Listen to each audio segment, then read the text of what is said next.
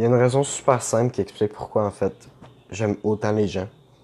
Et même si des, parfois ça peut paraître stupide d'apprécier quand même quelqu'un parce que les autres trouvent qu'il me traite un peu comme de la merde, moi je vois ça comme quelque chose qui peut être tout à fait normal.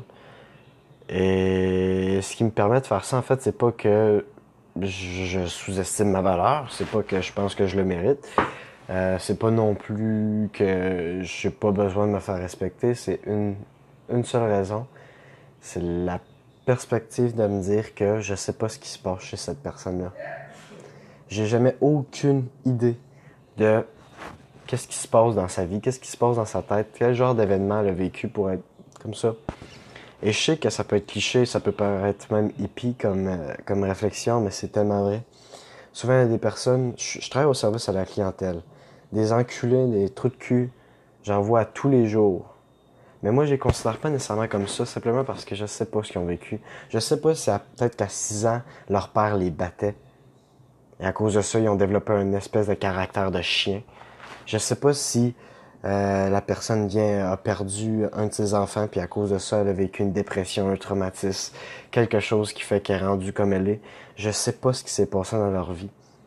Et juste pour ça, lorsqu'une personne agit de manière assez agressive ou méchante, en tout cas qu'on pourrait considérer ça comme ça avec moi, euh, même quand je fais du service à clientèle ou pendant que je fais n'importe quoi, je le prends jamais personnel. Je le prends jamais personnel pour la simple et bonne raison que je me sens un peu mal pour elle. Parce que pour qu'elle soit rendue à un point où elle se frustre sur moi, surtout si j'agis par bonté et amour pendant ce temps-là, c'est qu'il y a vraiment quelque chose de fucked up qui est arrivé dans sa vie.